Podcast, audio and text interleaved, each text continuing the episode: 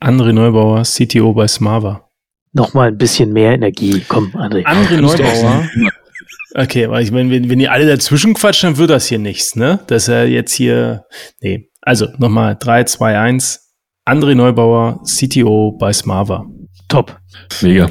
Im nächsten Leben werde ich Pressesprecher.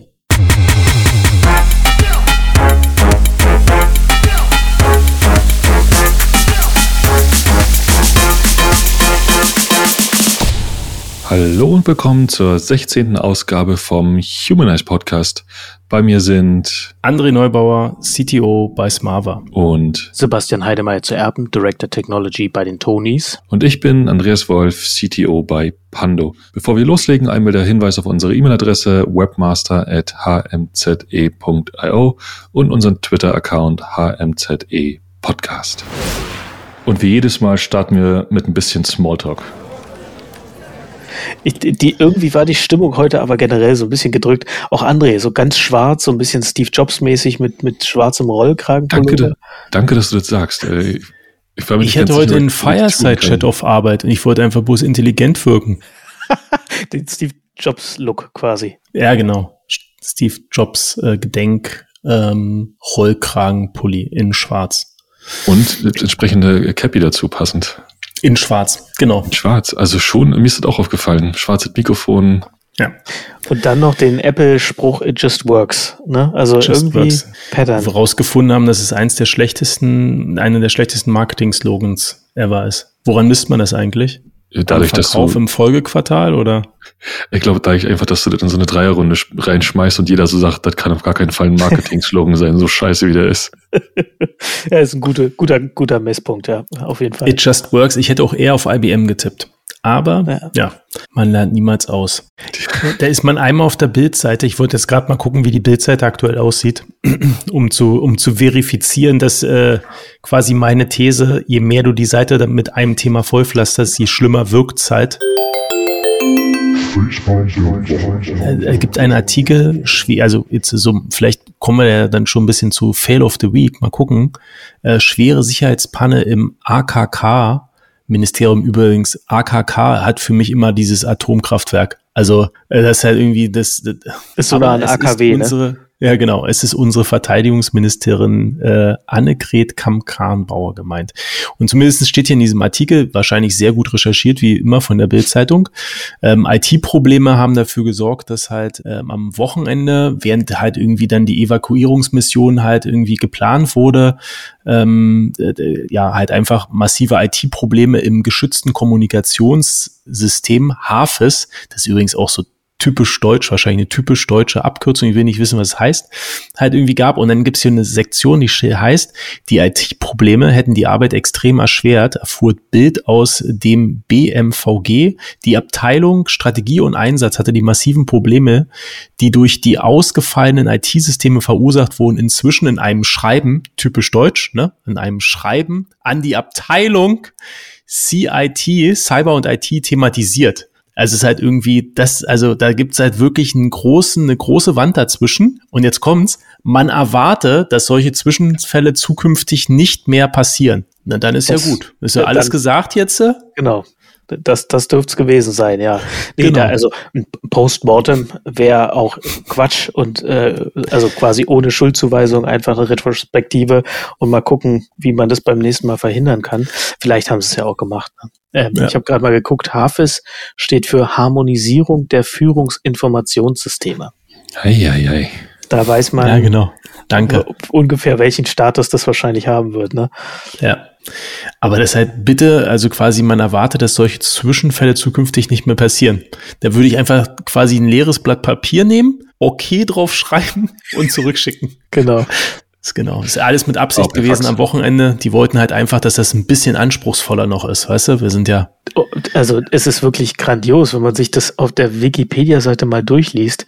Hintergrund des Projektes HAFIS ist, dass die unterschiedlichen Führungssysteme der Bundeswehr wie Adler Adler, jetzt kommt, steht für Artillerie, Datenlage und Einsatzrechnerverbund der Artillerietruppe, automatisiertes Kommunikationssystem 90, Big Steph, wofür steht das? breitbandiges integriertes Gefechtsstandfernmeldenetz und mit den Systemen von Partnernationen nicht kompatibel und zunehmend veraltet sind. Das war der Hintergrund davon. Und es ist wahrscheinlich wie so ein bisschen in, äh, in Tschernobyl. Da hat man halt einfach noch so einen Sarkophag um diese alten Systeme rumgebaut und es ist Hafes.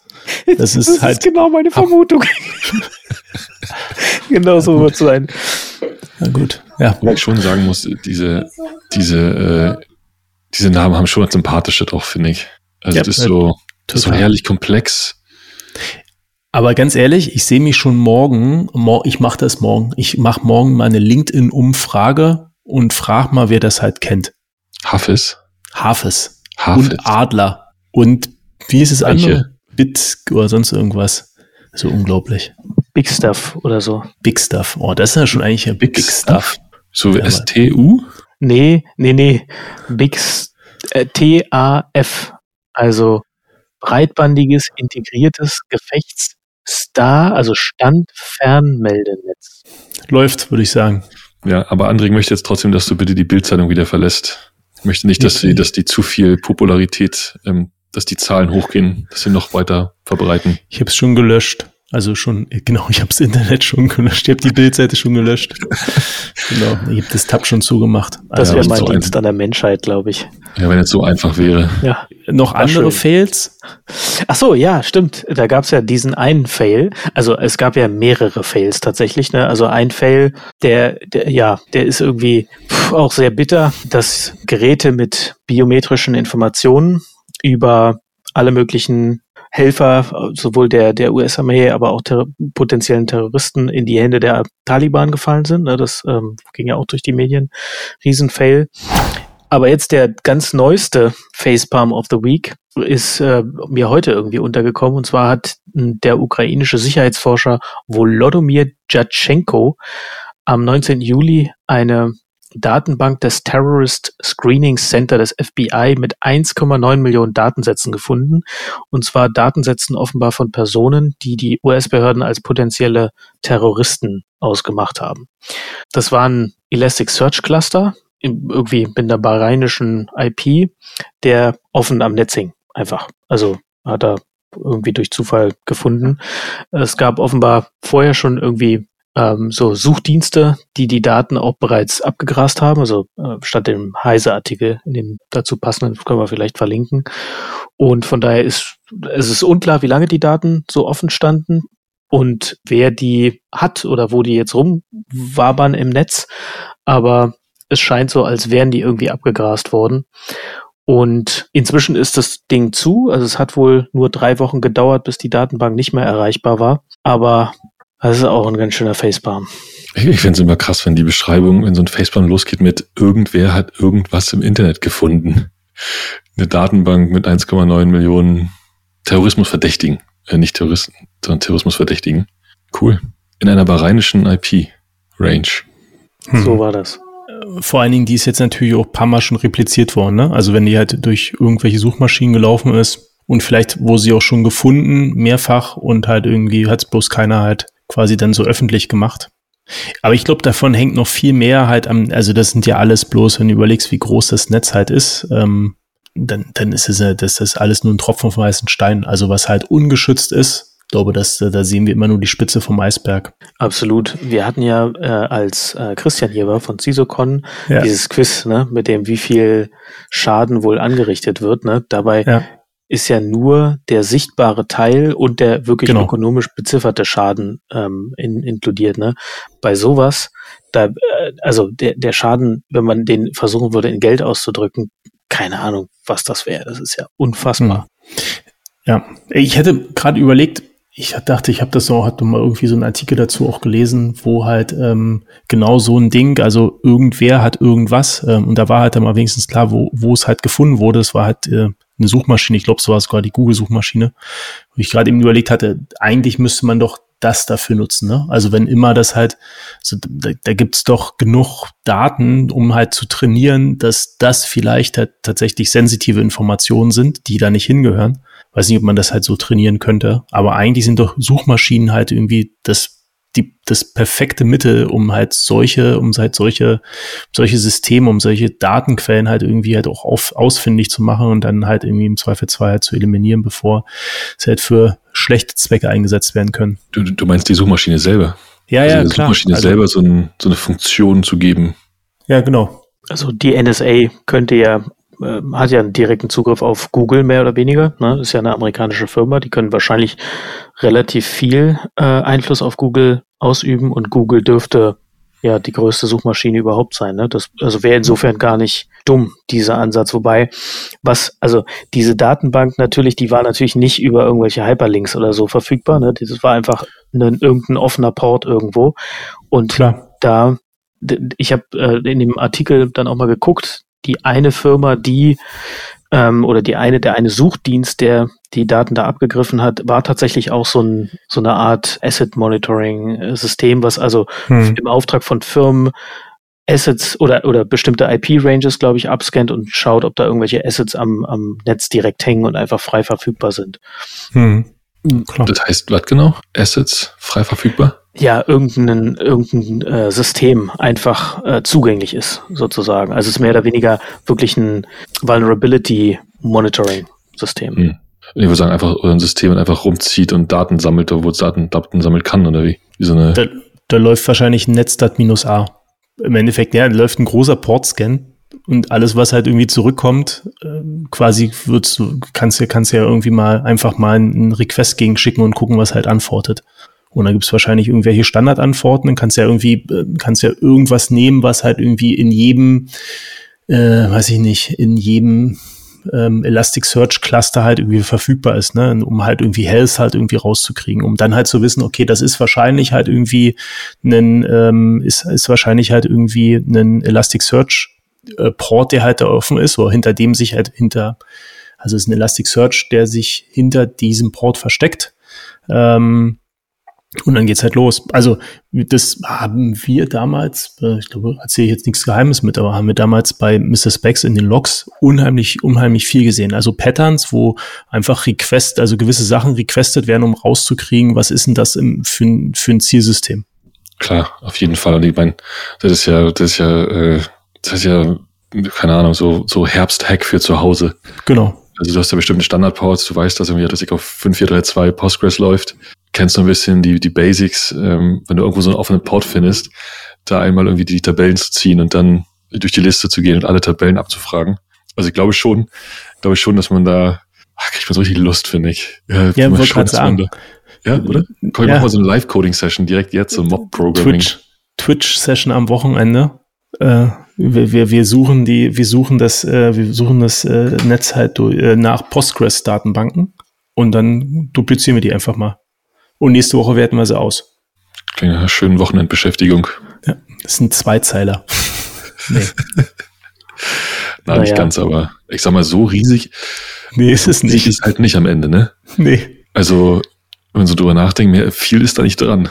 Ja, also jetzt für diese, für diesen spezifischen Case, ne, was diese Maschinen hier machen, ist ja sehr viele verschiedene Möglichkeiten ausprobieren. Ne? In dem Fall eben wahrscheinlich die häufigst, am häufigsten verwendeten Open Source Systeme, die man so findet, aber, wahrscheinlich auch proprietäre Systeme.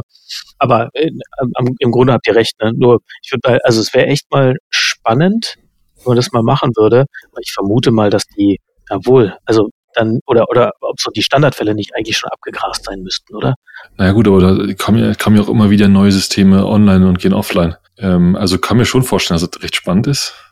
Weil man sieht's ja, ach, man sieht's ja, man sieht's ja im Grunde, haben wir ja, kennt ja jeder so, man sieht's ja in den, in den Serverlogs so PHP MyAdmin und denkst dir immer noch so, echt jetzt, das gibt es noch?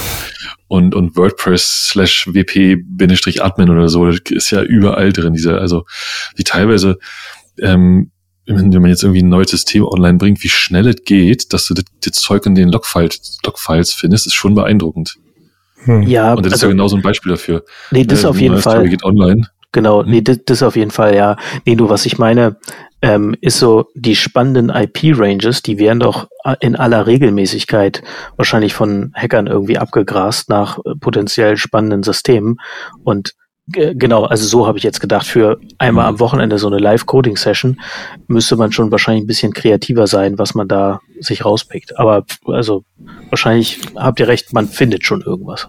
Man findet ja. was und ich glaube, Hacker werden dann auch danach nicht sagen, hier ist übrigens was, sondern du scannst im Zweifelsfall Sachen, die schon mal da waren. Absolut. Ja, und vor allem, du lässt die Sache halt offen, ne? Ja. Also, ich meine, ich bin jetzt kein Hacker und manchmal träumt man ja davon, irgendwie in einer dunklen Welt zu, zu agieren, aber ich würde halt, wenn ich so was finde, ich würde es halt keinem sagen, würde es halt offen lassen und gucken, ob da nicht jeden Tag was Neues Spannendes passiert und alles abgrasen und irgendwo hinlegen. Klar. Ich würde einen Teufel tun, irgendjemand davon zu erzählen. Also hier nur nochmal der Disclaimer, ne, keiner von uns macht das. Ich persönlich, ehrlich gesagt, würde auch eher ein Responsible Disclosure machen, äh, statt das offen zu lassen. Äh, äh wobei, also das meine ich tatsächlich auch ernst, ne? also weil ich... Ähm, ja, Sebastian äh, zieht sich einfach hier raus ey, aus dieser Nummer. Guck dir das mal an. ja. So geht das nicht. Mit gehangen, mit gefangen, ey. okay, fair. Hast du recht. Nee, in jedem Fall mal wieder so, so ein krasses Beispiel, ja, wo, wo man auch wieder sprachlos ist irgendwie, ne? Wie, wie sowas passieren kann. So, das ist. Ähm apropos, apropos, jetzt muss ich euch noch was erzählen. Äh, ich war ja, ich war die Tage ja mal ähm, in so einer kleinen Einrichtung und habe mir dort äh, so eine kleine Praxis, haben mir da ein bisschen so die, die, die, die IT-Systeme angeguckt wie man das halt so macht, wenn man ein offenes Auge in der Welt hat. Und da sagte, da war ein Kollege vor Ort und der sagte, er hat mir alles so ein bisschen erklärt, und sagte, ja, hier so Netzwerk und hier so Rechner und so, mhm. und dann, ja, sind doch ein paar Drucker am Netzwerk, aber was soll da schon passieren? Und ich so, uh. Ehrlich hätte ich sagen müssen, ich kenne einen Podcast, den du unbedingt mal hören musst. Aber so schnell habe ich den nicht geschaltet, ey. Aber so ist es ja. Geil. Also so ist ja, genau so ist ja die Welt. Also du gehst draußen und sagst dir so, hey, ich habe ein Netzwerk, alles sicher, ja, ein paar Drucker dran, passiert nichts. Und genau da ist das Kernproblem. Klar. Hey, ich habe mir heute überlegt, ähm, wenn wir mit dieser, mit dieser Facepalm-Thematik fertig sind, ich habe einen coolen, nämlich einen coolen Übergang überlegt zu unserem Hauptthema. Wenn wir den mal probieren? Ich erzähle euch als, ich erzähle euch als erstes von meiner Workation von letzter Woche. Und dann können wir nämlich, ihr seht schon, wo es hinführt. Ich war ja im, ich habe ja letzte Woche äh, 5G Feldexperiment gemacht. Also ich war, ich war am, dann am Prignitz am Zeltplatz, wo wir öfter mal sind, ähm, und hatte schon, hatte schon im Vorfeld äh, vor ein paar Wochen schon mal bei einem Besuch mal schon mal geguckt, kann man da irgendwie einen halbwegs anständigen äh, FaceTime-Anruf machen. Äh, muss man sagen, jetzt in Klammern, da ist es so, dass man eigentlich bis vor ein paar Jahren weder D1 noch D2, also weder Telekom noch Vodafone anständig benutzen konnte. Also man lief dann so eine kleine Böschung hoch von den Bäumen und vom See weg, ohne Quatsch. Also echt nach, war schon in den 2000ern, ich glaube, war schon nach den 2010er Jahren. dann konntest du oben telefonieren, so E Plus und, und so Zeugs ging natürlich gar nicht, ne? Ähm, und im Frühjahr ist mir aufgefallen, als ich da war, so, huch, es gibt hier 5G, ja? Und ich habe jetzt dort zwei Tage verbracht, also zwei Tage Urlaub, zwei Tage äh, zum Arbeiten, bin ich hingefahren, um mir das anzuschauen. Und ich muss sagen, Hut ab war 5G, HD, Videocalls den ganzen Tag lang. Also man konnte da perfekt arbeiten. Ähm, und lustigerweise, also das fand, fand ich richtig interessant, weil, äh, weil zum ersten Mal so diese, so diese, was ist eigentlich möglich mit einer richtig schnellen, das ist eigentlich so richtig möglich mit so einer richtig schnellen Netzverbindung draußen. Ich hatte teilweise eine bessere, bessere Grundqualität als beim WLAN zu Hause. Ja, wo ich mich mit 60 anderen WLAN hier im Haus streiten muss, die mir die, ganzen Frequenzen überdecken. Echt krass. Und das Lustige daran ist, dieser See ist genauso an der, an der Grenze zu Mecklenburg. Wo du so ein Stückchen weiter nach Brandenburg reinfährst, bricht das Signal komplett weg und dann ist dann ist dunkel. Bis 15 Kilometer zur nächsten großen Stadt wieder.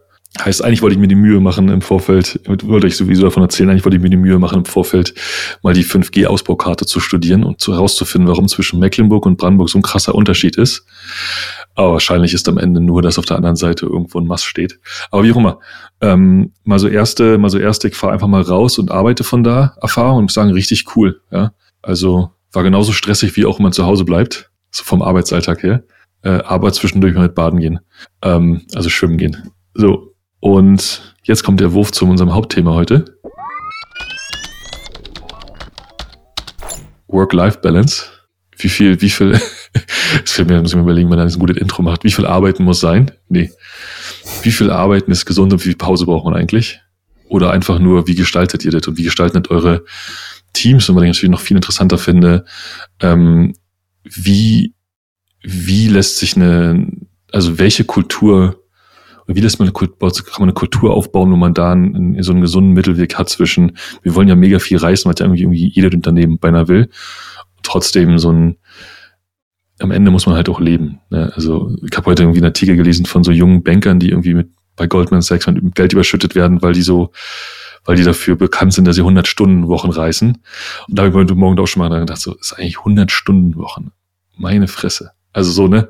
Thema Work-Life-Balance. Ähm, genau. Wer will loslegen? Zunächst mal ähm, Gratulation zu deiner Workation. Äh, das klingt, klingt ja richtig gut. Und auch cool, dass es mit 5G so gut funktioniert. Also nicht, dass ich es nicht gedacht hätte, aber cool, dass es wirklich so zwei Tage am Stück so gut funktioniert. Das finde ich schon echt äh, beeindruckend. Und äh, prinzipiell, du hast ja, du hast ja relativ viele Fragen auf einmal gestellt. Ja, tut mir leid. Da weiß ich jetzt gar nicht, wo ich, wo ich anfangen soll eigentlich. Also grundsätzlich natürlich Work-Life-Balance ist, glaube ich, immer ein schwieriges Thema, ne? wo, wo tatsächlich auch die Antwort so jeder für sich selber so ein bisschen finden muss, glaube ich. Weil. Warte mal ganz kurz, heißt das it depends? Das habe ich jetzt nicht gesagt, das hast du gesagt. Gut, dann können wir jetzt auch hier Feier machen. nee, entschuldige bitte, ich wollte dich nicht rausbringen, aber das war einfach gerade, der war zu gut. es ist, es, Erzähl. Wo wir ihn schon mal rausgebracht haben, jetzt muss ich noch was sagen. Tut mir leid, Sebastian. Äh, nur für, für jeden, der total überrascht ist, ist übrigens der André, der schon seit äh, 15 Folgen dabei ist, mit einem abgefahrenen neuen äh, äh, Mikrofon. Hallo André. Hi. Ich freue mich ehrlich gesagt, äh, wenn Sebastian das zusammengeschnitten hat, mich zum ersten Mal äh, richtig zu hören. Genau. Wäre dann das erste Apple-Produkt, was halt auch wirklich dann nicht äh, so gut ist wie halt irgendein, was ist das hier? Ein Rode Mikrofon. Aber mach mal ja. weiter, Sebastian. Also für jedermann halt, für jedermann halt irgendwie individuell, wollte ich da nicht rausbringen, sorry. Genau, ich wollte es nicht sagen, aber es natürlich ist offenbar so eine typische Sebastian-Antwort, ne? Ähm, grundsätzlich jeder Mann und jede Frau, ne? Ähm, grundsätzlich glaube ich, die ähm, oder es gibt ja auch so diesen, diesen Spruch, ich weiß gar nicht, wie, wie es genau heißt, aber dass es gar nicht Work-Life-Balance ist, sondern einfach nur Balance mehr oder weniger, weil wenn du das, was du tust, liebst, dann fühlt sich auch nicht wie Arbeit an oder dann ist es auch, kann es ja auch erfüllend sein. Ne? Und dann kann es vielleicht auch sein, dass zehn Stunden, äh, zwölf Stunden, ich weiß nicht, irgendwann geht's wahrscheinlich dann an die Substanz und dann, dann, also ist man auch nicht mehr leistungsfähig. Kommt natürlich drauf an, was man so tut, aber dass, äh, dass es dann auch gar nicht so schlimm ist sozusagen dass die Balance trotzdem in Ordnung ist und die Arbeit einfach äh, Teil des Lebens. Gleichwohl ich das hier nicht glorifizieren möchte. Ne? Und ich glaube, in unserem Job, wenn wir gerade jetzt auch viel vor, vor Rechnern sitzen, müssen wir da schon auch irgendwo einen Punkt finden. Und dieser, diese konzentrierte Arbeit am Rechner, die fordert, glaube ich, auch nochmal mehr ein Tribut, als wenn man jetzt was hm. Abwechslungsreiches machen würde, wo man ja ständig unterschiedlich gefordert wäre. Jetzt muss ich sagen, bin ich glaube wirklich, also nicht der Experte oder andersrum. Theorie und Praxis sind bei mir sehr weit auseinander. Äh, ich weiß, wie es funktionieren müsste und ich glaube, ich kann es auch immer wieder von Zeit zu Zeit, aber ich bin jetzt glaube ich nicht der, der das sehr gut hinbekommt. Ähm, aber ich habe mich, hab mich so trotzdem ein paar Fragen im Vorfeld gestellt und das war ähm, äh, tatsächlich eine davon. Also wenn du einen Job hast, den du liebst, ist es dann weniger wichtig, auf eine Work-Life-Balance zu achten? Oder kann man auch in einem Job, also das ist ja im Endeffekt eine Work-Life-Balance soll ja dafür sorgen, dass du also quasi das also Privat und Beruf im Einklang und halt damit halt auch eine gewisse Erholung halt irgendwie erzielst. Würdet ihr da zustimmen? Also worum geht's denn bei Work-Life-Balance? Erholung oder um, also geht's da eher um den Marathon zu schaffen oder würdet ihr sagen, nee, das geht eigentlich bloß darum, nicht halt nur zu arbeiten und halt irgendwie Zeit mit Freunden und Family zu verbringen? Ich glaube, es geht um beide, ne? Aber ich wollte, ich wollte ganz kurz noch einmal, ähm, bevor, wir, bevor ich darauf antworte, äh, ich glaube, man muss natürlich, ähm, ich glaube, man muss natürlich auch einfach die, diese, wir haben ja schon oft davon gesprochen, dass wir in so einer, dass wir drei in so einer wunderbaren Blase leben und arbeiten. Ich glaube, hier, bei diesem Moment, wenn man die Frage aus ganz persönlicher Perspektive beantwortet, aus unseren Perspektiven, ist das wahrscheinlich natürlich noch blasiger als sonst immer. Denn wir, ähm, ich unterstelle euch mal das Gleiche jetzt. Ich glaube, wir haben schon mit Glück ähm, im Grunde einfach auch einen ganzen Tag, 24 Stunden im Prinzip was machen zu können, einfach geil ist. Klappt nicht jeden Tag, ne? Auf jeden Fall nicht, ist ja logisch, aber relativ oft. Ähm, und ich glaube schon, dass man das da, du hast auch gerade gesagt, Sebastian, ähm, wenn man sich in so einer Aufgabe verliert, die richtig, die einen richtig treibt, die einem Spaß macht, die ein Stück weit auch vielleicht ein Hobby ist, ja, wo so diese Grenze zwischen, zwischen, oh, ich muss da jetzt arbeiten und ich mache es eigentlich voll gern und ich lerne voll viel und so, bla, ähm, wo die so überschwimmt, so, so, so, so, so einfach so unklar ist. Ähm, Mhm. Ähm, ich glaube, da muss man noch einfach, äh, da, da habe ich mich auch noch gleich noch um zwei, drei Fragen zu, ähm, weil geht natürlich nicht jedem so. Ähm, das ist ja auch ein bisschen eine Frage, wie man so ein Unternehmen gestaltet. Aber um deine, für die, um deine Frage zu beantworten, André, für mich ist es beides so, dass du zum einen ähm, die Realisierung, dass du, dass du am Ende, das, das klingt jetzt nicht, soll jetzt nicht irgendwie zu seifig klingen, aber am Ende ist das Leben halt auch relativ kurz und man muss auch ein bisschen was anderes machen, ähm, um ein bisschen mal zu erleben, um auch mal Zeit mit seinen Netzwerken, mit seinen Freunden, Familien und so zu verbringen und auch mal und auch oft genug, keine Ahnung, zu spüren, wie halt Meer schmeckt, wenn man kurz davor steht oder wie Berge glühen, wenn man da irgendwie raufkraxelt oder so. Und das zum einen und das andere aus meiner Perspektive ist, du brauchst einfach so eine so eine Refresh-Zeit, so eine, so eine, irgendwann muss das Gehirn mal auch mal abschalten ähm, und äh, einfach Zeit haben, wieder so ein bisschen, so ein bisschen abzukühlen, so in so einen Reboot-Modus zu gehen, so stelle ich mir das immer ein bisschen vor. Ähm, und ich finde, ich finde auch so ein bisschen aus persönlicher Erfahrung, ich finde auch, wenn man so zwei, drei Tage, manchmal muss es gar nicht lang sein, sich wirklich mal, mal so richtig offline geht, oder sich mal Zeit nimmt. Ich finde, dass die Zeit danach dann immer irgendwie anders ist irgendwie intensiver, klarer, es ist einfacher, sich so rauszuziehen aus den, aus den Tagesproblemen. Und wenn man so ewig lang an einem Stück gekaut hat, ohne sich wirklich mal eine Pause zu gönnen, ich finde, dann merkt man am Ende auch, wie so, wie so diese, die, so diese Denkspektrum immer enger wird. Ja, so, also man irgendwie ist da nicht mehr, da geht da nicht mehr so wahnsinnig viel. Und ich, also ich finde, André hat da auch genau die richtige Frage eigentlich gestellt. Also was, worum geht's eigentlich? Ne? Also ich könnte jetzt sagen, die Frage nach dem Sinn des Lebens, aber so ein bisschen äh, steht es ja, schwebt es ja darüber. Ne? Also was, was treibt dich an oder was, worauf optimierst du? Was, wann definierst du dass du äh, irgendwie eine ne gute Zeit hast, ein gutes Leben, erfolgreich bist, was auch immer. Ne? Das, das, das ist, glaube ich, dieses Individuelle. Und da, äh, ich habe sehr früh tatsächlich auch in, in meiner Karriere da eine Antwort für mich gefunden, wo ich einfach drüber nachgedacht habe, was ist mir so wichtig? Und es war ganz klar, so eine Abstupfung, Familie, Freunde, Job, noch andere Sachen, aber äh, das war völlig klar, dass es genau diese, diese Priorität hat und nach der versuche ich auch zu leben. Das heißt natürlich nicht, dass, dass es immer ganz trennscharf genau dieser Reihenfolge folgt. Ne? Das ist natürlich utopisch, aber im Zweifel, ich sag mal, if shit hits the fan, dann ist diese Reihenfolge immer völlig klar und da gibt's dann auch gar kein, gar kein Vertun.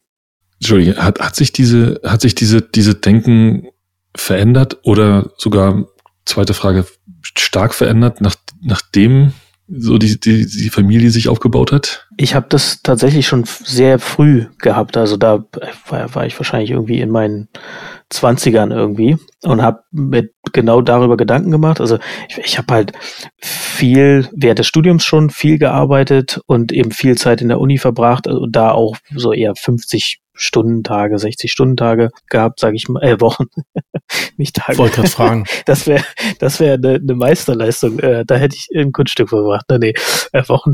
Und dann genau äh, später auch irgendwie äh, hobbymäßig sehr viel Zeit investiert in, in meine Musik und habe darüber eben auch immer viel, quasi war viel am Rotieren und auch so getrieben von mir selbst. Und was ich mir immer klar gemacht habe, ist, wo, wo meine Grenze ist, beziehungsweise auch wo ich, wenn ich also ich habe immer mal wieder mich rausgezogen und geguckt, ist, sind diese drei Hauptprioritäten sozusagen, äh, stimmt es noch? Und später habe ich dann irgendwann von der von der Grant Study gehört. Die hat dem noch mal so ein bisschen eine größere Dimension gegeben. Ich weiß nicht, habt ihr mal von der Grant Study gehört? Das ist so eine Studie gewesen, ich glaube von von der Harvard Universität, die über 80 Jahre angelegt war. Ich glaube, die ist jetzt sogar geht sogar weiter in zweite Generation. Und zwar haben sie da irgendwie in den 30ern angefangen, Männer aus zwei Kohorten aus, äh, weiß nicht, Washington oder irgendeiner Stadt in den USA, ähm, regelmäßig, ich glaube alle zwei Jahre zu befragen und auch zu untersuchen. Und was sie herausfinden wollten, also die, die Kohorte war eine Gruppe, war aus eher, sagen wir mal, Arbeiterverhältnissen und eine war eher aus reichen, wohlhabenden Verhältnissen. Und was sie herausfinden wollten, ist, wie geht es denen über Zeit und wie denken sie über Glück und wie, also definieren, würden sie ihr Leben als, als äh, glücklich oder, oder würden sie sich als glücklich bezeichnen und, und wie sind die gesundheitlich so drauf. Und was sie relativ klar herausgefunden haben, ist, dass die, die sich als glücklicher bezeichnet haben, auch gesünder waren. Und dieses Glück und diese Gesundheit hingen sehr stark mit engen zwischenmenschlichen Beziehungen äh, zusammen. Also sprich, hat man ein, ein gutes soziales Netzwerk und sehr enge äh, Freunde, Familienmitglieder, was auch immer, die genau, die einen, einem diese Erfüllung geben halt. Und, und das, wie gesagt, habe ich ein paar Jahre später gefunden und das hat mich seitdem auch immer stark bestärkt, beziehungsweise war auch immer für mich ein, ein wichtiger Treiber. Und da glaube ich tatsächlich, dass es für, wenn es für diese Kohorten passt, dann ist es wahrscheinlich was, was für sehr viele Menschen stimmt. Das muss nicht für alle stimmen, ne? aber ich glaube, für sehr viele Menschen ist das eine gute, ein guter Ansatzpunkt für so eine Richtschnur oder um drüber nachzudenken, was ist eigentlich wichtig im Leben. Ja, da gibt's ja also ich kannte diese, kannte die Studie nicht, beziehungsweise nicht unter dem Titel. Ich finde es eigentlich ganz cool, wie du deine Position als der Experte ausbaust. Immer wieder beeindruckend, echt. Ähm, ich, hab, ich glaube, ich habe mal so eine, mal so eine, ähm, vielleicht hat es damit auch Zusammenhang, weiß ich nicht, aber es gibt ja viele Studien, die, die diese, diesen Zusammenhang zwischen alleine seinem Alter ähm, und, und eher versterben tatsächlich herstellen, ja die ja sagen, ähm, und da gibt es auch viele, ich glaube, da gibt es auch einige soziale Projekte, ähm, die dann, die so gerade so, wenn dann irgendwie, wenn man dann am Ende alleine da ist, die diesen, die diese, die versuchen, die älteren Leute wieder zusammenzubringen, weil das halt so einen großen Einfluss auf die Gesundheit hat. Das ist echt ganz interessant. Ja, da fehlte mir, da fehlte mir jetzt die Follow-up-Frage tatsächlich. Wir, wir driften ein bisschen, aber ich kann ja versuchen, mal meine, äh, also meine Frage zu beantworten. Für mich, natürlich ist es am Ende auch äh, quasi äh, kann man das ganz gut als Modell nutzen, um halt ähm, die, sich die Zeiten richtig einzuteilen, wobei ich damit fairerweise nie ein Problem habe. Für mich war mal Work-Life-Balance vor allen Dingen relevant, um halt einen, also um halt mich daran zu erinnern, dass es halt einen Ausgleich gibt. Und ich glaube, der Ausgleich ist für unsere Disziplin halt total wichtig, wichtiger vielleicht als in anderen, als in anderen Disziplinen, weil Knowledge Work halt eine andere Form von Belastung für einen selbst darstellt. Und ich glaube, ähm, ich will nicht sagen, dass zum Beispiel, wenn ich jetzt den ganzen Tag am Fließband arbeiten würde, dass da keine Work-Life-Balance halt wichtig ist, aber es ist eine andere Work-Life-Balance wichtig. Also womit man sich halt irgendwie, womit man halt die Balance halt irgendwie herstellt. Das fand ich noch so ein, so ein, so ein, noch so einen relativ wichtigen Gedanken, oder zumindest ein Gedanke, der mir halt im, im, im Vorfeld halt irgendwie gekommen ist. Aber wie gesagt, ich habe eine ganze Menge an Fragen. Lasst mich einfach fragen, weil ich bin äh, tatsächlich bloß der Theoretiker, ich ja schon gesagt. Ähm, und dann könnt ihr ja einfach mal losschießen. Ähm, äh, ist ist Work-Life-Balance wichtig geworden in Corona-Zeiten? Also dazu muss ich sagen, dass für mich persönlich Work-Life-Balance in Corona-Zeiten implodiert ist, mehr oder weniger. Also mein Leben bestand aus zwei Stunden, also in den Hoch-Lockdown-Phasen, ne, aus zwei Stunden Slot arbeiten, dann eine Stunde die Kinder hüten, dann schnell wieder zum nächsten Call, dann irgendwie Mittag kochen, dann schnell wieder an den Rechner zum nächsten Call, dann wieder die Kinder hüten bis abends und dann irgendwie noch das Nötigste im, im Haushalt hinkriegen, Bestellungen auslösen, wo ging und einkaufen gehen und dann halt todmüde ins Bett fallen und nächsten Morgen das gleiche sozusagen Hamsterrad äh, von vorne. Und da kann man natürlich sagen, viel Zeit mit den Kindern verbracht, viel Zeit mit der Familie verbracht. Aber das war so komprimiert und so getrieben von, von dem Kalender notwendigerweise, weil also auch, auch auf die, meine Frau hat zum Glück nicht ganz voll gearbeitet, aber auch, ähm, ich glaube, drei Viertel gearbeitet oder so. Und auf, auf diese Weise, also um halbwegs irgendwie auf unsere Zeit zu kommen, mussten wir halt wirklich generalstabsmäßig das äh, durchplanen. Und das, diese Getriebenheit, dieses Getriebensein durch den Kalender und zwar komplett, also über irgendwie 14 Stunden dann äh, an diesen Tagen, das war da, da würde ich nicht sagen, dass das mit Work-Life-Balance zu tun hatte. Das ist besser geworden, also als die Kinder dann wieder in Schule und Kita waren, da haben wir uns besser einteilen können. Da ist dann auch der, das Wegfallen des Commutes ähm, äh, hat dann natürlich dann geholfen, wieder auch ein bisschen Zeit zurückzugewinnen. Ich habe dann aber tatsächlich angefangen, was ich früher nie gemacht hätte, Spaziergänge zu machen, um diese Zeit für mich zu haben und diese Ruhe und diese auch mal meine Gedanken irgendwie denken zu können, sozusagen. Ähm, aber für meine Work-Life-Balance war es, würde ich eher sagen, katastrophal. Oh, ich traue mich gar nicht darauf, jetzt da, da jetzt anzuschließen, ehrlich gesagt. Ähm, ich musste eigentlich heute an dich denken, Sebastian, ähm, als ich beim zweiten Mal oder beim dritten Mal heute festgestellt habe, ähm, in, letzten, in letzter Zeit immer öfter mir das Handy schnappe, äh, Zoom oder Meet auf dem Handy oder Hang, nee, Meet heißt es ja heute, und dann echt immer öfter irgendwelche Calls einfach draußen beim Rumlaufen. Mache es einfach mega. Kopfhörer rein, Handy in der Hand, raus. Funktioniert genauso, als wenn man im Büro wäre. Ähm, ich versuche trotzdem mal zu antworten. Also ich muss tatsächlich sagen, habe es natürlich absolute, habe hab diese Zeit absolut gegenteilig erlebt. Ähm, weil für mich, also bei mir sind zwei Wechsel passiert. Zum einen ähm, in diese, ich war schon kurz davor in diese völlige Remote-Heit gewechselt, also für mich war keine Veränderung. Ähm, und allein die zwei Stunden mehr drumherum, die man nicht mehr ähm, reisen musste zwischen den Büros, ähm, habe ich absolut dazu benutzt, um die Zeit einfach tatsächlich dann irgendwie äh, viel laufen zu gehen. Äh, auch, auch abends dann war einfach mehr Zeit. Ich habe halt einfach mehr geschafft und hatte trotzdem noch mehr Zeit. Also für mich war tatsächlich genau das Gegenteil. Ich habe die Pandemie in der Hinsicht als aus Work-Life-Balance ähm, hat es einfach einfacher gemacht. Äh, ja. Meine These, meine Vermutung wäre gewesen, dass äh, quasi das, also man hat das Thema ja häufiger gelesen und ich hätte gedacht, gerade mit diesem ganzen Remote Work, Homeoffice Thema ähm, und dem, also verschwimmt halt Arbeit und Privat und deswegen ist es umso wichtiger, halt irgendwie sich über Work-Life-Balance halt irgendwie Gedanken zu machen, weil es halt einfach so einfach ist, halt, also einfach sich in der Arbeit zu verlieren, weil du, ne, dein Privat, also dein Zuhause wird dein Büro, ähm, das halt, die Arbeit ist allgegenwärtig. Ich gab auch ein paar Studien, ein paar Sachen rausgesucht, die halt irgendwie das halt sehr gut reflektieren, dass das halt irgendwie dazu geführt hat, dass du halt irgendwie so always on warst. Deswegen hätte ich jetzt vermutet, dass Corona eher einen Effekt hat, dass sich Leute aktiv wieder mit diesem Thema beschäftigen. Aber ähm, Glaube glaub ich auch tatsächlich. Ähm, ähm, und ich, ich kenne auch genug, oder kenne auch, ich habe auch viele Leute, viele Freunde gehört, die gesagt haben, ähm, ich fand es sehr schwierig. Ich musste mir, ich musste mir ganz bestimmte recht statische Grenzen setzen, die ich vorher nicht hatte, um genau diese, die gesagt haben, ich hatte Angst und habe ich auch heute noch, weil viele ja immer noch in diesem, in dieser, in dieser Hybridwelt sind und vielleicht wahrscheinlich auch bleiben. Ich hatte Angst, dass mein, mein Wohnzimmer zum Arbeitsplatz wird, mein Arbeitsplatz zum Wohnzimmer und wenn ich nach Hause komme nach der Arbeit, weil ich bin ja schon zu Hause sogar, nicht mehr abschalten kann. Ja, dass ich mich auf mein Sofa setze und im Prinzip im Büro bin und diese ganze Vermischung. Und dann kann ich auch gut nachvollziehen. Ähm, ich habe hier ein kleines Büro, da kann ich die Tür zumachen, fühlt sich an wie Arbeit.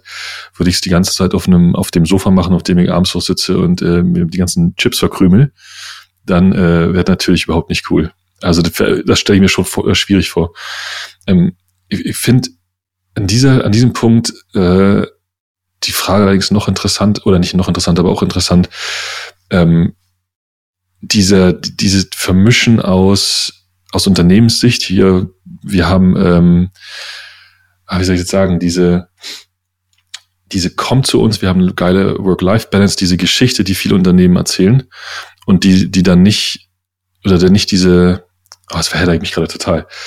Also diese Frage, sich damit wirklich bewusst zu beschäftigen. Und ich frage mich, wie viel Unternehmen das wirklich tun oder getan haben und wie viele Unternehmen tatsächlich auch im Zuge der Pandemie einfach auch ähm, intensiviert haben, diese Fragestellung ins Unternehmen reinzubringen und zu sagen, hey, lieber Mitarbeiter, wir drei sprechen drüber, wir haben uns offensichtlich auch schon mal beschäftigt, jeweils einzeln.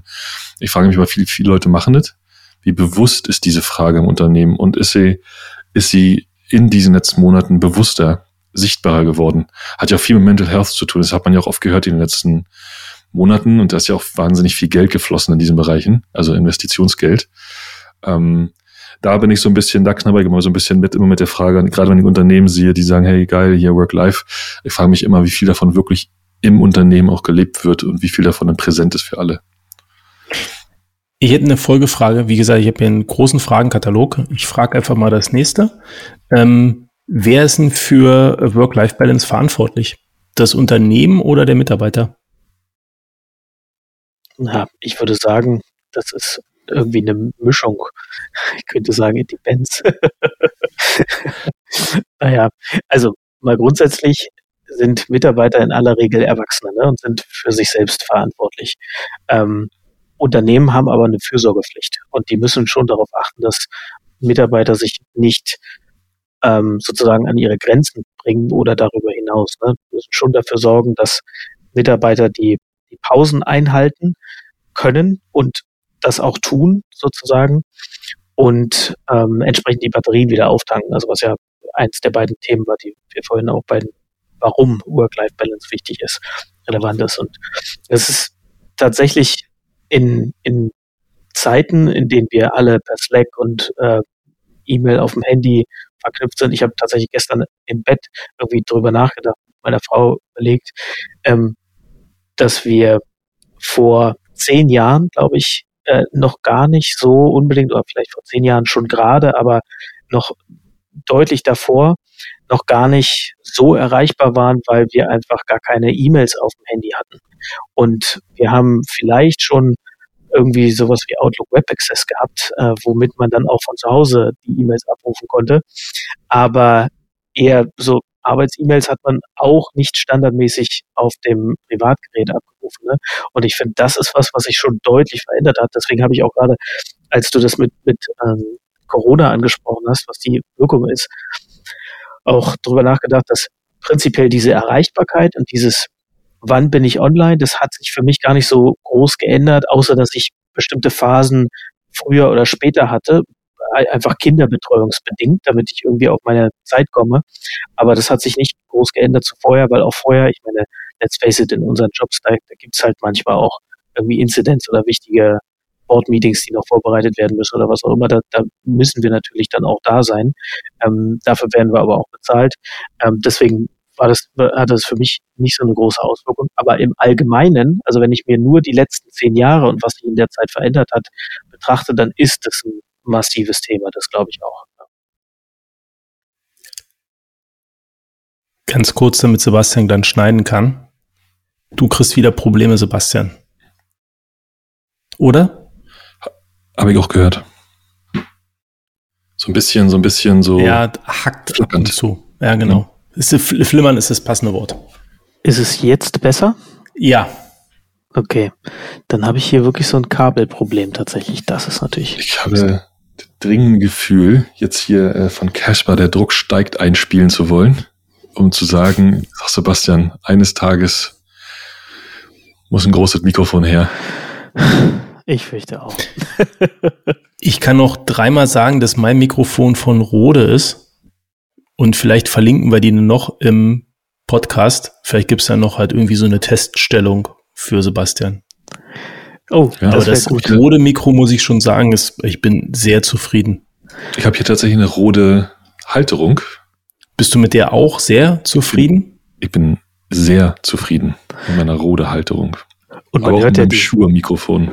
Ich wollte gerade sagen, auch Shure ist gut, ne? Und man hört ja die Soundqualität. Also, falls uns jemand sponsern möchte, ich könnte auch so eine gute Soundqualität äh, vertragen. Ja, außerdem, ich habe gehört, man schuldet mir auch immer noch ein Fahrrad, aber ich will jetzt ja nicht schon wieder aufreißen, das Thema. Ah, die alte ja. Wunde. Die alte Wunde. Ähm, bloß weil ihr gerade, oder weil Sebastian gerade äh, quasi von E-Mails gesprochen hat, kennt ihr noch, äh, habt ihr mal von diesem Fun Fact gehört, dass ähm, bei VW E-Mails bloß zwischen 7 und 8, 18.15 Uhr zugestellt wurden? Ja. Das ist schon viele, viele Jahre her. Da hat sich, äh, glaube ich, bestimmt ein Betriebsratsthema äh, gewesen, also durch Anstrengung des Betriebsrats ähm, to totale Erreichbarkeit. Ähm, der hat also haben sich dann halt irgendwie verschrieben, diese totale Erreichbarkeit halt irgendwie einzugrenzen.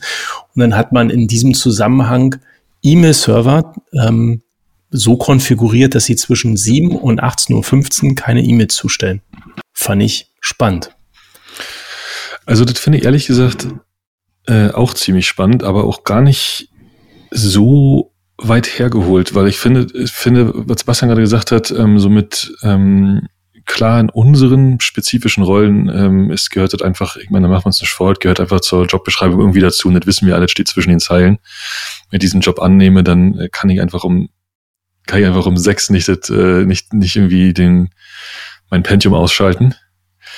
Ähm, aber wir haben ja trotzdem, also wir präsentieren ja, wir repräsentieren ja immer nicht nur uns, sondern auch unsere Teams. So. Und deswegen ist es schon eine, schon immer so eine zweischneidige Frage. Und ich finde schon, dass, dass, äh, dass du als Unternehmen oder wir als Organisation schon noch eine gewisse Grundverantwortung dafür haben, ähm, dafür zu sorgen, dass, dass diese Grenzen einfach auch existieren.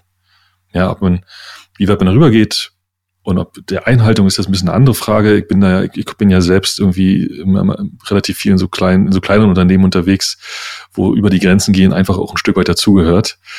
Ähm, aber diese, also ich glaube, es hat einfach, oder ich bin mir sicher, es hat einfach, der, jeder Einzelne hat einfach deutlich mehr Verantwortung bekommen, um sich damit, um damit, sich damit selbst auseinanderzusetzen.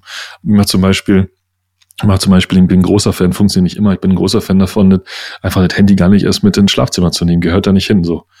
Oder beziehungsweise, ähm, ich habe hier ein, ähm, ein Gerät von einem, von einem Obsthändler, ich beinahe gesagt. Ich habe ein iPhone, da kannst du im Grunde sagen, schalte das Telefon ab 22 Uhr oder was auch immer in den Nachtmodus. Bestimmte Dinge kommen immer durch. Pager Duty knallt immer durch, ohne Frage. Ähm, und beziehungsweise bestimmte Nummern bestimmte Nummern, äh, also die gehen noch direkt durch. Wenn Moody anruft zu jeder Tageszeit, kommt immer durch, keine Frage. Aber der Rest ist halt aus. Ne? Keine Notifications, kein Gebling, die Display ist gedimmt. Und ich muss sagen, es macht einen Unterschied. Es macht einen Unterschied, wenn um 10 abends die Technik abschaltet. Und du trotzdem natürlich weißt, dass das im Notfall alles durchkommt. Und diese, hm. ich glaube, also ich persönlich habe mich da auch viel mit beschäftigt und ich glaube, ich habe auch einen Punkt erreicht, wo ich mir bestimmte Grenzen einfach auch selber oder ne, so aufbaue und die dann auch kann ein Unternehmen machen, was, was es will. Ich weiß einfach, dass ich da nicht drüber gehen kann, weil dann ungesund wird. Aber der, der, der, der Gegenspieler dazu ist, sind viele Teammitglieder, die vielleicht noch nicht so erfahren sind, die vielleicht nicht diese, diese, diesen, diesen, diesen Standing haben zu sagen, du Unternehmen, ich muss erstmal als allererstes, ist meine Gesundheit wichtig und nicht deine. So in dem Dreh. Und ich glaube, mhm da muss man einfach als Unternehmen, hat man, ich finde, da hat man einfach eine deutlich stärkere Verantwortung heute, darauf zu achten, als früher. Ja. Je länger ich drüber nachdenke, je besser finde ich diese E-Mail-Idee. Das kann man ja auf moderne Kommunikationstools halt irgendwie mappen.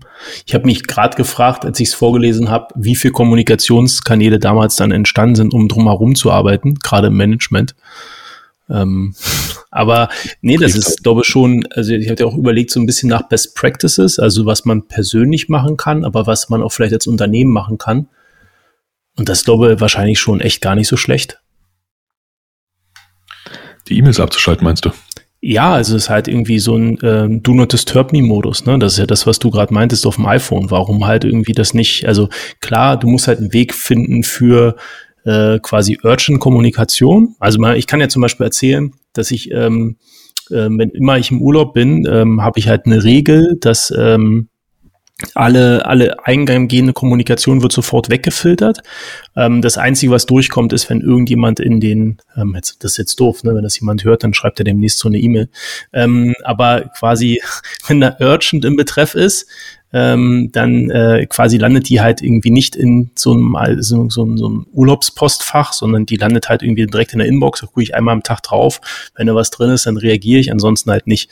Also äh, eigentlich glaube, das ist gar nicht so eine schlechte Idee, wenn, wenn man das halt irgendwie groß angelegt mal versucht. Ich mache das tatsächlich ähnlich, ähm, wobei ich natürlich jetzt auch schon, äh, schon äh, schön, schön fände, wenn du deine E-Mail-Adresse auch noch ganz kurz hier sagen würdest, so dass wir definitiv in dem nächsten Urlaub alle nerven können. Nee. Ähm, ich mache es tatsächlich ähnlich. Ähm, ich, ich, gebe, ich schalte bewusst, also ne, ich, ich, sage einfach jedem, ich bin nicht da. Ähm, du hast meine Nummer, du erreichst mich immer auf iMessage. So, das ist der Kanal. Also die Leute, die mich dann erreichen sollen, haben die Nummer, erreichen mich dort. Ähm, und alles andere ist dann einfach offline, beziehungsweise schaut mir dann einfach nicht an. Ja, bist du halt bei jemand und ich sage dann auch, das ist aber auch wichtig, wenn irgendwas ist, nicht Klar. irgendwie zögern, sondern einfach schreiben so. Da muss man halt Bescheid sagen. Ja.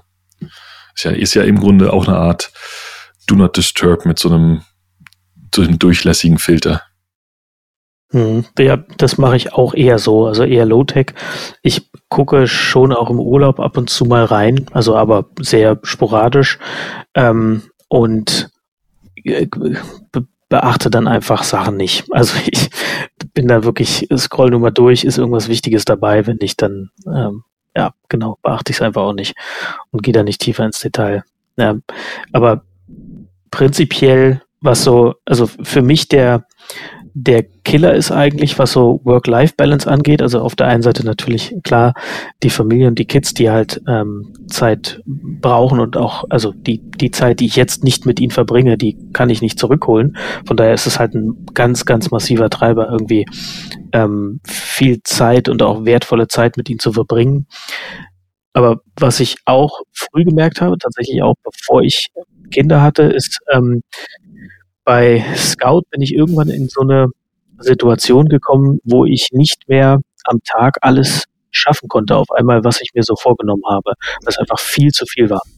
Ähm, und was ich da gemacht habe, ist also einfach ganz krass priorisiert und dann für mich aufgestellt, äh, quasi prinzipiell 80-20 gesagt, okay, wenn ich von diesen zehn Sachen Top 3 schaffe, die also auf meiner To-Do-Liste, da habe ich auch 75 Prozent des, des Werts schon äh, sozusagen geschaffen, den ich heute schaffen kann, mehr oder weniger. Und selbst wenn ich dann die, die restlichen sieben nicht mehr schaffe, ist der, der Impact relativ gering. Und genau so versuche ich halt seitdem tatsächlich durch meine Sachen durchzugehen. Das heißt also, da bleibt regelmäßig wirklich was liegen, was einfach dann nicht gemacht wird.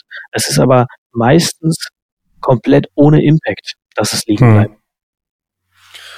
Und dazu kommt die goldene Regel, dass mindestens zwei von drei Sachen, die man liegen lässt, von alleine verschwinden. Äh, so das, zumindest meine Erfahrung. So, also, das ist so, ja. Das ist so. Einmal ja. sich umgedreht und schon ist eins davon weg. Ich glaube, dazu können wir nochmal eine dedizierte Folge machen, wie wir uns organisieren. Das ist, glaube ich, super spannend. Habe ich auch also wirklich Jahre mit verbracht, das zu optimieren. Ähm, und eigentlich ehrlich gesagt passiert es immer noch.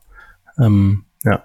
Ich gucke mal noch mal so mein äh, Fragenrepertoire. Ähm, ich habe mich hab mir noch aufgeschrieben, was ist ein gutes Ratio? Also was ist ein gutes Verhältnis? Weil es heißt ja Work-Life-Balance. Also wenn es heißt, es steht, wenn da jetzt steht acht Stunden Arbeit, heißt es dann acht Stunden Leben oder ähm, wie würdet ihr das sehen? Da fehlen ein paar Stunden in der Rechnung. Na, du schläfst ja, genau, auch. Ne? Also du schläfst auch noch acht ja, Stunden schlafen. Dazu.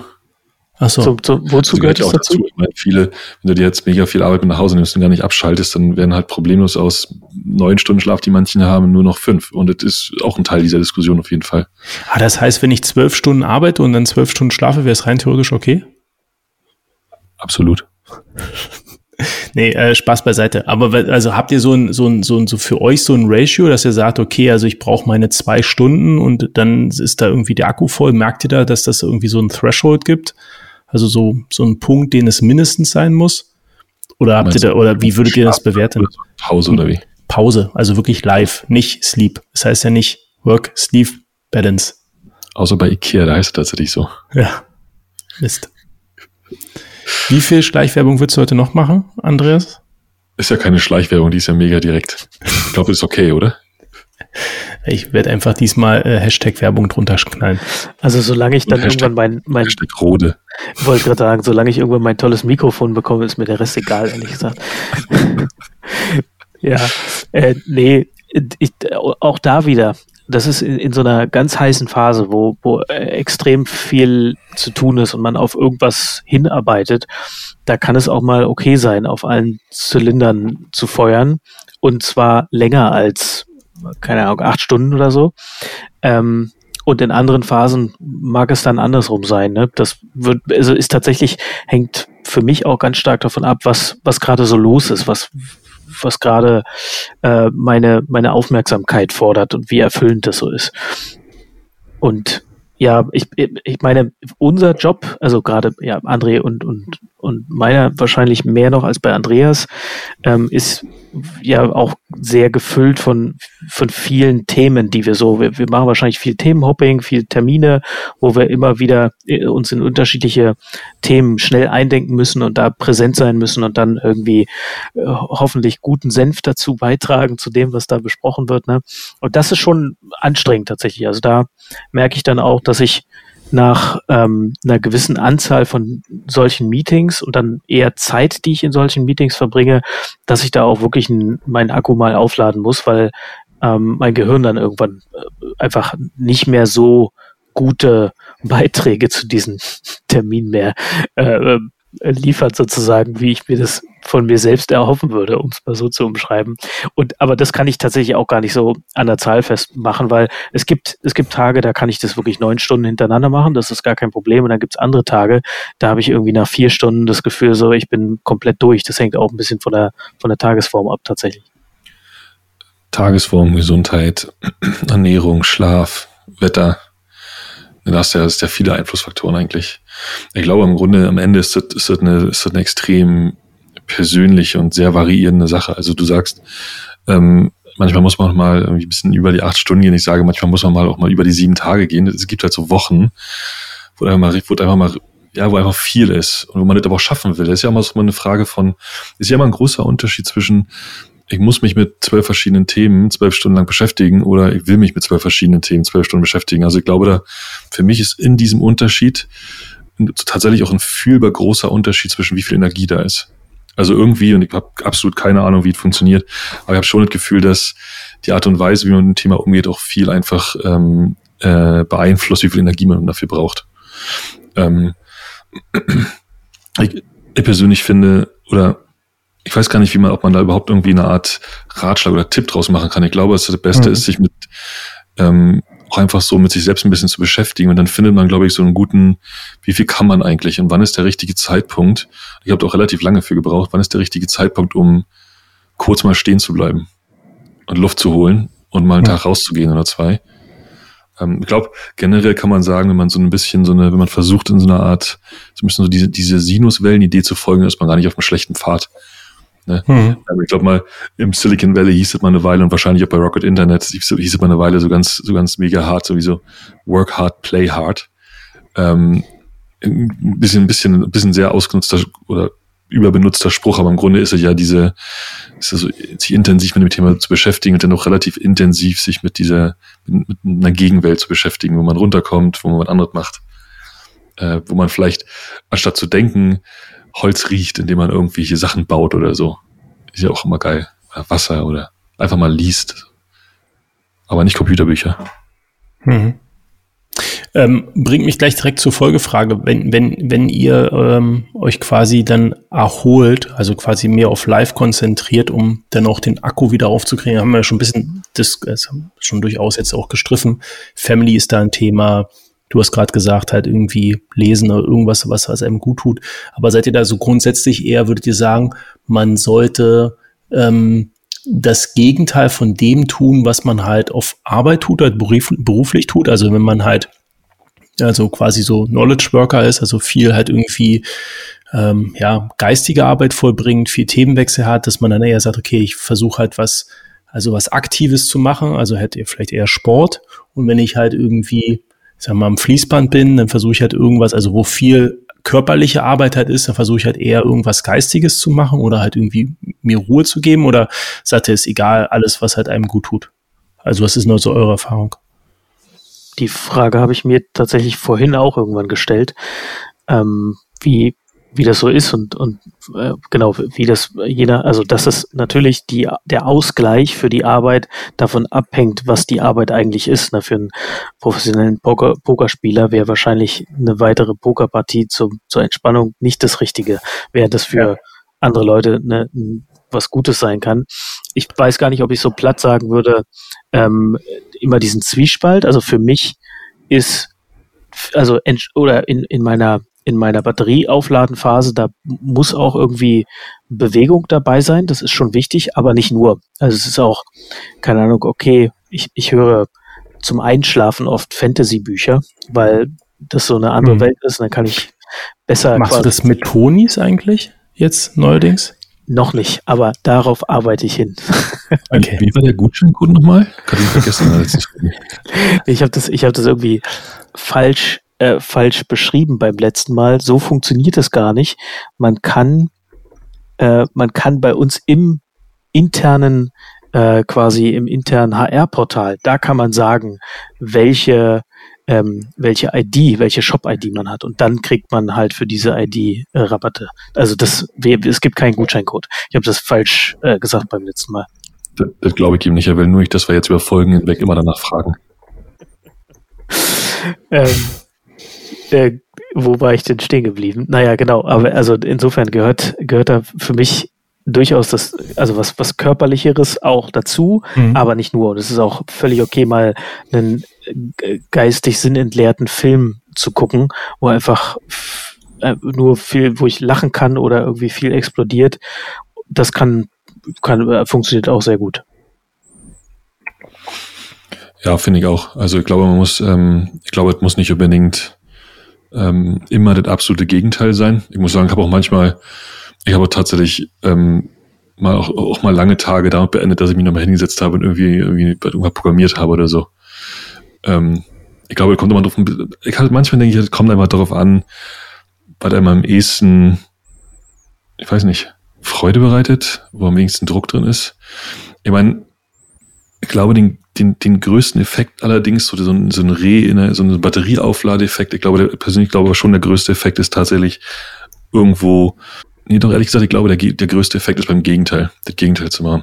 Also ich persönlich beobachte mich immer damit, wenn ich tatsächlich, wenn, wenn viel, so eine ganze Woche, naja, kennt man ja, es ist viel am Rechner, viel hin und her, ähm, die intensivsten Erholungsmomente, so an so einem Wochenende zum Beispiel, sind immer dann, wenn man irgendwie echt mal, keine Ahnung, zur Oder auf dem Fahrradweg immer noch ein großer Inlineskater-Geheimtipp und einfach mal so vier Stunden lang vor sich her inline skatet. Also das schon, hat schon einen ziemlich starken Effekt. So, so ein mhm. Runterkommen. Wenn man gleichzeitig aber irgendwie einfach zu Hause vier Stunden die Wand anstarrt, hat das, glaube ich, nicht den gleichen Effekt. Mhm. Also ich kann es nicht, kann es nicht genau greifen, aber irgendwie scheint so ein Gegenteil davon tatsächlich gut zu sein. Ja, ähm, ist ehrlich gesagt auch meine, meine Erfahrung. Also so mir hilft halt Sport. Also muss auch ehrlich sagen, dass ich gerade wenn ich jogge zum Beispiel ganz gerne, dass ich da häufig gute Ideen habe, weil das halt einfach, das läuft so ein bisschen im Co-Prozessor gefühlt für mich dann und dann hast du halt irgendwie eine gute Idee, musst du dann bloß noch den Weg nach Hause schaffen, um, um, um aufpassen, dass du nicht vergisst. Aber das ist mir tatsächlich schon häufiger passiert. Also das ist tatsächlich, dass ich richtig merke, dass der Kopf halt irgendwie leer wird und du die letzten Sachen vom Tag verarbeitest. Da, da gab es mal, da gab es mal tatsächlich ein ganz gutes, ein ganz interessantes Beispiel, das du bringst, ähm, wollte ich mich von auch schon sagen. Diese, da gab es mal in einem, ich glaube, im Pragmatic Thinking and Learning, glaube ich, hieß das Buch, wenn mich nicht alles täuscht, die hatten diese, die hatten diese, dieses Bild eines, eines Suchprozesses.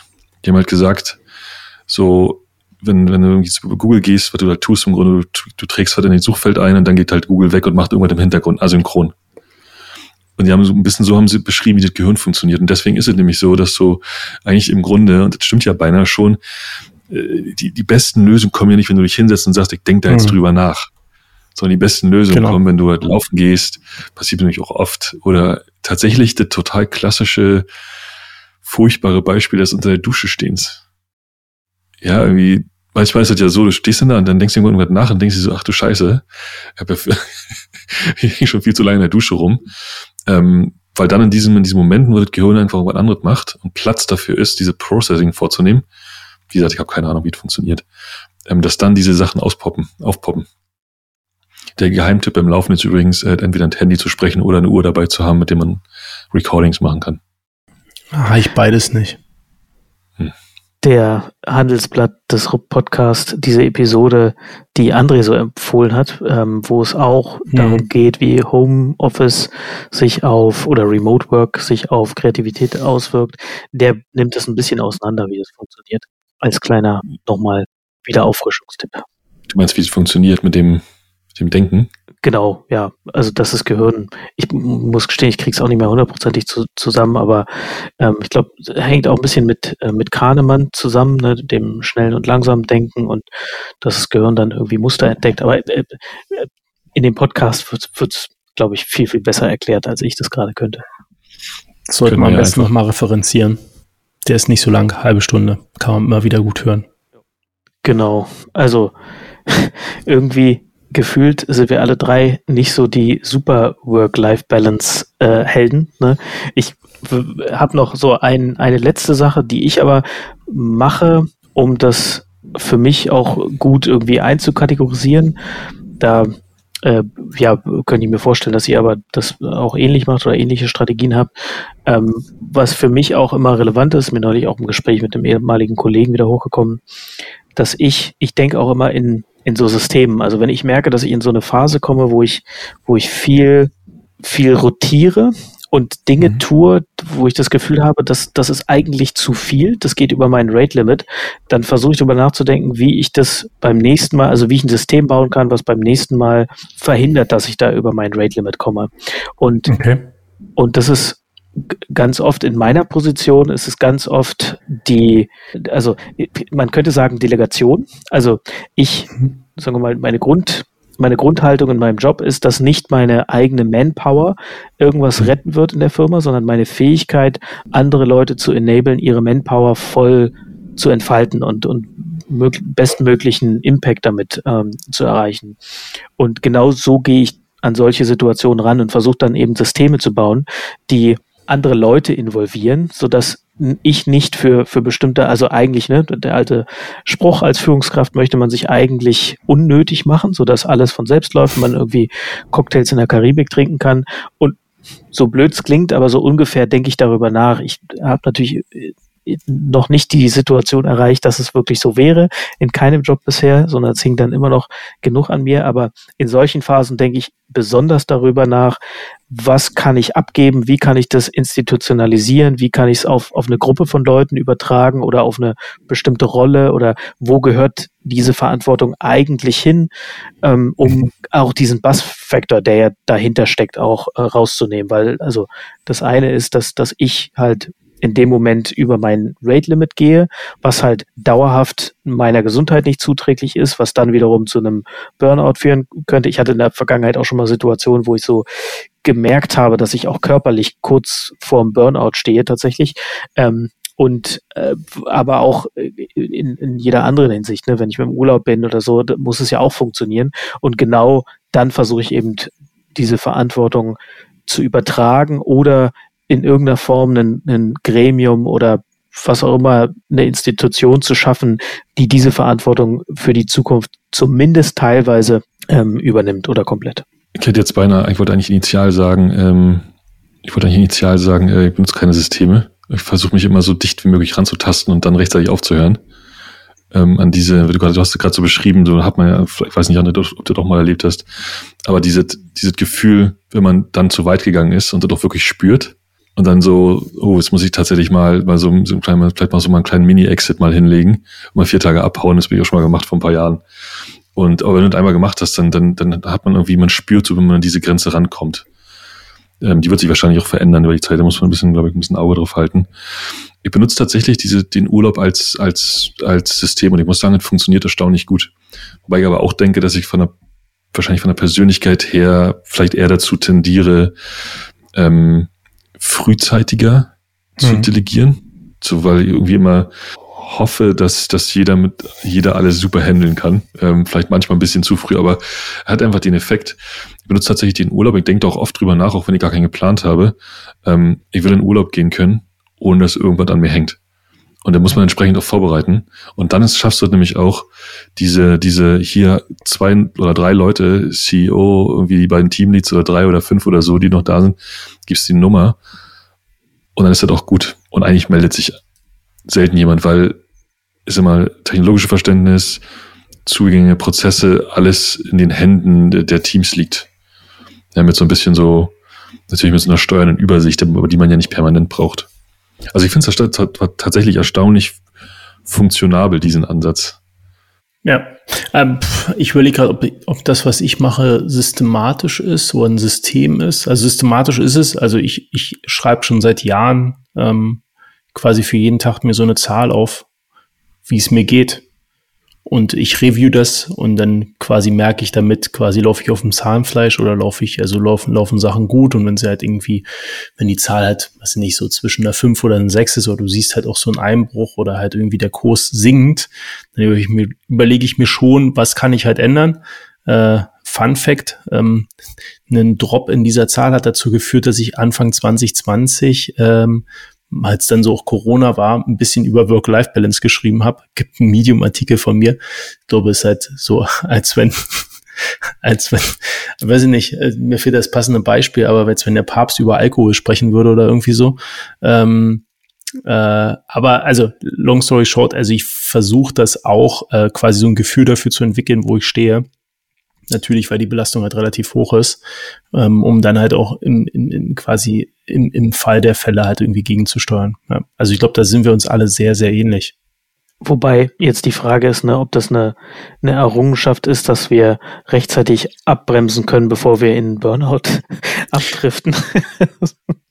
Na, ich, ich würde nicht sagen ich äh, Burnout, ich weiß, aber ich weiß, bei mir ist es eher so, bei mir wäre eher Produkt, also ich finde das, finde das gut. Ich war, war kurz am überlegen, ob ich frage, wie sich das anfühlt, weil ich könnte euch nicht, also weil Andreas, du meinst gerade eben auch so, du merkst es dann.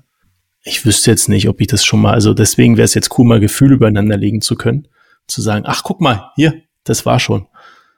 Kann ich, kann ich dir, äh, also kann ich dir nicht im, also kann ich jetzt nicht als komplettes Bild beschreiben, weil es gibt einfach so ein paar Merkmale. Ähm, mir ist einfach viel zu oft, also mir ist einfach viel öfter warm als sonst. Äh, tatsächlich so, Krass. also ist ständig okay. alles warm. Ist furchtbar. Mhm. Ähm, und auch ganz einfach, äh, ist ja mal so, Augen sind belastet, irgendwie kommst morgens nicht aus dem Bett, das passt alles zusammen. So und irgendwie, ich glaube, der, der Hauptpunkt ist, dass man, dass man das nicht schafft, sich für bestimmten Themen, also bei mir zumindest, sich davon so zu koppeln und zu sagen, ich, mhm. ich gehe jetzt ein bisschen drüber und schaue mir das aus einer anderen Perspektive an. Also wenn, wenn ich zum Beispiel frisch aus dem Urlaub komme oder aus einem geilen Wochenende oder so, mhm. das, was ich vorhin meinte. Und gerade wenn man, wenn man einen intensiven Urlaub hatte, sagen wir mal intensiv zu, ja. sieht man mal viel wandern oder laufen oder so oder hm. tauchen, mhm du kommst dann die ersten zwei, drei Tage im Büro, erzählen Leute oft, sie sagen entweder so, oh, ich bin überhaupt nicht reingekommen, total schwer oder irgendwie sieht das alles ganz anders aus und ich denke anders drüber nach und ich bin vielleicht mehr oder weniger leidenschaftlich, als ich das vorher noch war. Ja. Und jetzt sind genau diese Tage, wo es mir persönlich einfacher fällt, viel, viel einfacher fällt, um ein Problem drumherum zu kreisen. Hm. Ja, mal loszulassen, aus einer anderen Perspektive zu betrachten. Und wenn ich merke, dass das so, dass das so jetzt vielleicht eine Weile zu intensiv war, dann kann ich das nicht mehr. Dann bin ich so voll so, dann merke ich richtig, dass ich so einen, so einen Scheuklappenblick habe, der immer enger wird. Ja. Und das ist für mich so ein bisschen, okay, plus die anderen Sachen, vor allem mit dem Warm ist natürlich ein bisschen weird, ist mir schon klar, aber plus diese nee, Sachen, dann, dann merke total ich. Total spannend. Das ist total spannend. Also, für mich ist es, glaube ich, geht's, weil Sebastian gerade das meinte, ist, bei mir geht es weniger um, ähm, also auch eine Form von Belastung, aber vor allen Dingen halt, ähm, also ich glaube, es geht nicht so sehr um, also quasi Richtung Burnout, sondern eher quasi tue ich genug für mich.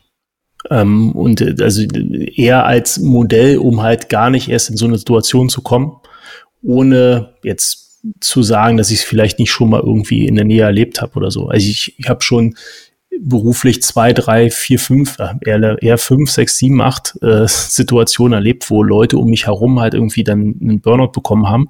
Und ich habe mich immer, immer gefragt, das hast du echt nicht kommen sehen. Ne? Also das, äh, da habe ich schon riesig Respekt vor. Die Idee von Work-Life-Balance ist allerdings wahrscheinlich schon eher äh, nicht, das halt irgendwie gut auszutarieren, kurz vor der, vor der Grenze, sondern rechtzeitig vorher abzustoppen, äh, damit du halt gar nicht so hinkommst. Aber ja, also äh, glaube trotzdem spannend. Finde finde ich schwierig, finde ich schwieriger, ehrlich gesagt, weil, weil diese, diese, ähm, weil es oft so schwer ist, irgendwo zwischen Work und Life zu unterscheiden. Ich bin zum Beispiel, mir ist, ich kann es für mich mal ganz einfach, einfach beschreiben. Ich bin einfach leidenschaftlich gerne, ich programmiere einfach leidenschaftlich gerne irgendeinen Scheiß vor mich her. Und, und, und ich habe einfach auch oft die Gelegenheit, das auch im Job zu machen, tatsächlich. Das ist nicht live. Ich glaube, das ist, dass du, ich argumentiere jetzt mal mit dem, was du vorhin gesagt hast, das ist halt irgendwie der äh, Pokerspieler, der halt einfach nochmal eine Pokerrunde halt irgendwie spielt. Oder der Schachspieler, der noch eine Runde Schach spielt. Weiß ich nicht, weiß ich nicht. Ähm, es begeistert mich halt. Ja, macht mir Spaß, kann aber abschalten. Aber es füllt Warum? nicht deinen Energietank, oder? Nee, nee, das nicht, das stimmt. Also es ist nicht, ist nicht refreshing, das ist definitiv so. Ähm, ja. Was ich aber ausdrücken will, ist, dass dieser, dieser, da haben wir schon jetzt drüber gesprochen, dieser Wechsel zwischen das ist Arbeit und das ist der Rest davon einfach so unglaublich schwierig ist. Und umso mehr, und da bin ich bei meinem, bei meinem Initial, bei meiner Initialanmerkung, umso mehr du das Glück hast, dass die, dass wir, wir machen einfach geil ist, so oft wie möglich, umso schwieriger wird die, wird diese, diese, diese Trennung einfach, finde ich. Und umso öfter bin ich auch tatsächlich auch einfach total zufrieden damit und sage, okay, hm. eigentlich weiß ich, dass das eine Luxussituation ist, also bin ich okay damit. Okay, verstanden. Genau, schönes Schlusswort irgendwie, oder? Yep. Um unsere Work-Life-Balance äh, im Auge zu behalten. ist ja auch schon spät. Also äh, interessant, wenn ich so auf die Episode zurückgucke, wenig Erwartung, aber dann doch, diesmal äh, haben wir, glaube ich, sehr viel von uns selbst preisgegeben, mehr noch als, hm. als sonst und auch tatsächlich fand ich es nochmal in gewisser Weise lehrreich, auch ja von euch zu hören, wie, wie ihr so darüber denkt oder bestimmte Dinge macht eigentlich, weil ich glaube, dass wir tatsächlich alle irgendwie so Coping-Mechanisms haben, wie wir damit umgehen. Ne? Ähm, wenn ich nochmal kurz so durchgehe, dann haben wir darüber gesprochen, irgendwie, warum Work-Life-Balance eigentlich wichtig ist. So zum einen, um Batterien aufzuladen, aber zum anderen auch, weil das Leben eben nicht nur aus Arbeit besteht, sind dann auch kurz in die Richtung Grant Study und, und bisschen den, den tieferen Sinn ähm, gegangen und haben uns dann damit beschäftigt, wie sich ähm, Corona darauf ausgewirkt hat und in, in der Folge dann auch ein bisschen, dass die Erreichbarkeit ja auch schon vor Corona im, im äh, sagen wir mal, in der Außerbürozeit zugenommen hat über die letzte Dekade, würde man wahrscheinlich sagen. Und dass das durchaus eine andere, nochmal eine andere Art von Verantwortung bei jedem Einzelnen, aber auch bei der Firma, bei den Firmen ähm, nach sich zieht. Ne? Jeder Einzelne muss für sich selber gucken tatsächlich, wie, wie, wie viel ist gesund und wie viel ist zu viel. Und Firmen haben aber auch eine, eine Fürsorgepflicht für ihre Mitarbeiter. Und ähm, da ist vielleicht diese ähm, damals vielleicht etwas absurde Idee von VW gar nicht so dumm, beziehungsweise vielleicht sogar schon in eine richtige Richtung, auch wenn diese Umsetzung vielleicht ähm, nicht, nicht gut funktioniert hat.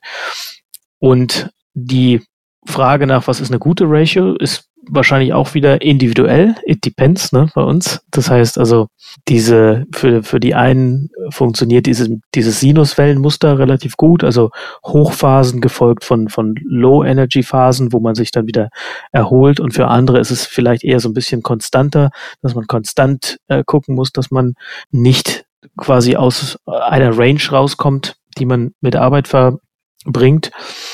Und die Frage, was wie muss eigentlich der Ausgleich aussehen? Also muss der Ausgleich, wenn man geistig arbeitet, möglichst körperlich sein? Haben wir gesagt, naja, muss nicht, aber gehört auf jeden Fall dazu und wahrscheinlich ist der, der größte Ausgleich tatsächlich bei irgendwas körperlichem, spazieren gehen, laufen gehen, Sport machen, Inlineskaten. Und am Schluss haben wir dann, glaube ich, unsere drei unterschiedlichen Coping Mechanisms so ein bisschen nochmal dargestellt. Also das eine ist tatsächlich Ur Urlaub, den Urlaub intensiv zu nutzen und auch darauf hinzuarbeiten, auch zu gucken, dass diese, diese Zeiten existieren, in denen man eben nicht so erreichbar ist, sondern nur noch im Notfall. Dann mein Mechanismus ist so ein bisschen neben eben diesem ganz starken Priorisieren und dann einen Cut machen, wenn ich nicht mehr kann, was auch familienbedingt einfach nötig ist, ein System bauen, um nach Stressphasen Mechanismen zu finden, die so ähnliche Stressphasen möglichst in der Zukunft verhindern und sich nicht wiederholen lassen. Und André führt sehr genau Buch darüber, wie es ihm geht und ob das, was gerade passiert, ob, ob, ob er sich damit gut fühlt. Und das ist ein wichtiger wichtiger Gradmesser. Und ich glaube, das ist eigentlich ein guter Startpunkt, wenn man sich damit beschäftigen möchte. Einfach wie so oft im Leben, ne, versuchen zu messen, zu monitoren und die einfache, so eine einfache Zahl pro Tag einfach mal aufzunehmen, um zu gucken, geht's mir eher gut, geht's mir eher schlecht, ist wahrscheinlich ein sehr, sehr guter Startpunkt, um mit dem Thema bewusster umzugehen. Hier würde ich gerne noch, noch, ist mir noch eine Sache gerade eingefallen, tolle Zusammenfassung übrigens. Es gibt diesen, es gibt diesen Verlag, der nennt sich ein guter Verlag. Das muss ich jetzt wirklich mal sagen. Die machen so wahnsinnig coole, so wahnsinnig coole ähm, ähm, Notizbücher und so, so, so ähm, Achtsamkeitsbücher. Und es gibt dieses ein gutes Buch und ist im Grunde so eine Art Life-Journal. So, welche Dinge sind mir passiert, was war heute gut, was war heute schlecht und vor allem aber auch Monatsreflexion, Jahresreflexion. Und dann hast du immer diese, diese Achtsamkeitsampel für jeden Tag auf verschiedenen, in verschiedenen Dimensionen im Prinzip die Lage, äh, die Möglichkeit zu sagen von eins bis fünf war geil, war nicht so geil. Also ähm, und auch alles natürlich, äh, weil wir auch, äh, auch, wir sind ja auch ein nachhaltiger Podcast, äh, auch äh, total, also wirklich ähm, irgendwie mit der acht, mit der äh, nachhaltig produziert. Also echt ganz toll. Äh, ein guter Verlag. Fiel mir gerade noch ein dazu. Das war's mit Folge 16 vom Humanize Podcast. Bevor wir den Stecker ziehen, noch einmal ganz kurz unsere E-Mail-Adresse webmaster.hmze.io und unseren Twitter-Account hmze podcast. Wir hören uns bald wieder. Macht's gut, bleibt gesund und bye bye.